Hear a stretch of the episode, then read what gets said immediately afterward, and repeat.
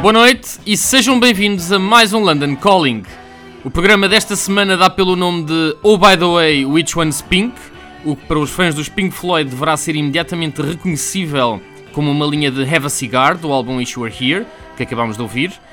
E foi a pergunta também que os Floyd mais tiveram que responder na sua primeira década de existência, quando faziam questão de passar despercebidos, não dar entrevistas e ser apenas nomes desconhecidos debaixo do guarda-chuva dos Pink Floyd. Claro que com os anos e a ascensão de algumas individualidades e egos dentro da banda, tudo isso mudou, ao ponto que na primeira prensagem do álbum The Wall já nem sequer apareceu o nome Pink Floyd em lado nenhum, apenas letra e música por Roger Waters. O programa de hoje vem na sequência do concerto que vi na segunda-feira. Nick Mason, baterista dos Pink Floyd, esteve de regresso ao Roundhouse, onde atuou com os Pink Floyd pela primeira vez em 1966, numa altura em que a banda ainda era liderada por Sid Barrett. Vou por isso prestar aqui a minha homenagem às carreiras a solo dos Floyd, tantas vezes ignoradas devido à magnitude astronómica dos trabalhos da banda. Grande parte desta música foi cravada na minha vida de forma indelével, servindo de banda sonora para acontecimentos de extrema felicidade e outros de igual extrema infelicidade. Será por isso o mais pessoal de todos os London Calling até hoje. Vamos então saber afinal quem é o Pink.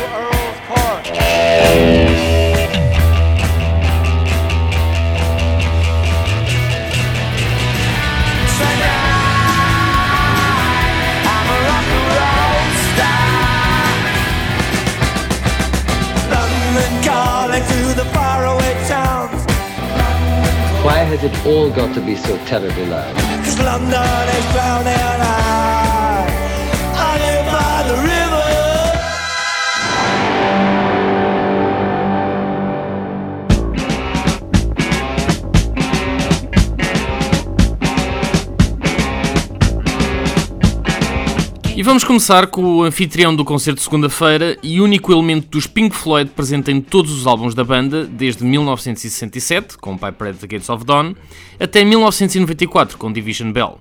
Ou 2014, se quisermos contar com a coleção de outtakes The Endless River. Nick Mason cansou-se de estar à espera da chamada de David Gilmour e Roger Waters para reformar os Pink Floyd e resolveu pôr mãos à obra. Formou uma banda nova, feita de músicos proscritos como ele e de cacos de outras bandas, os Saucerful of Secrets, e saiu para a rua para voltar a fazer o que gosta. E ainda bem que o fez. Assim provou a todos, eu incluído, que estávamos errados acerca da sua aptidão para a bateria. Nick e a sua banda irradiavam felicidade no palco, e isso foi contagiado para a audiência. Foi uma noite de sorriso rasgado e idiota do princípio ao fim do concerto. No fim da noite, saí da sala de coração cheio. Os Saucerful of Secrets serão, porém, o grande accomplishment da carreira a solo de Nick Mason. De todos os Floyd, ele tem de longe a carreira a solo menos interessante, composta por dois álbuns onde a sua grande contribuição foi basicamente por um nome para aumentar as vendas. E tocar bateria, claro. O seu ponto alto acabaria por acontecer quando David Gilmour apareceu no segundo álbum, Profiles, na verdade um trabalho de Rick Fan dos 10cc, para cantar o single Life for a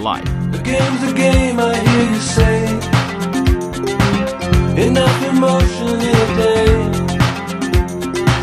We'll never live enough to play I hear you say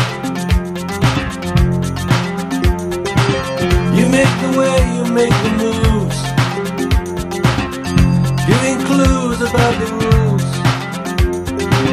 But there's no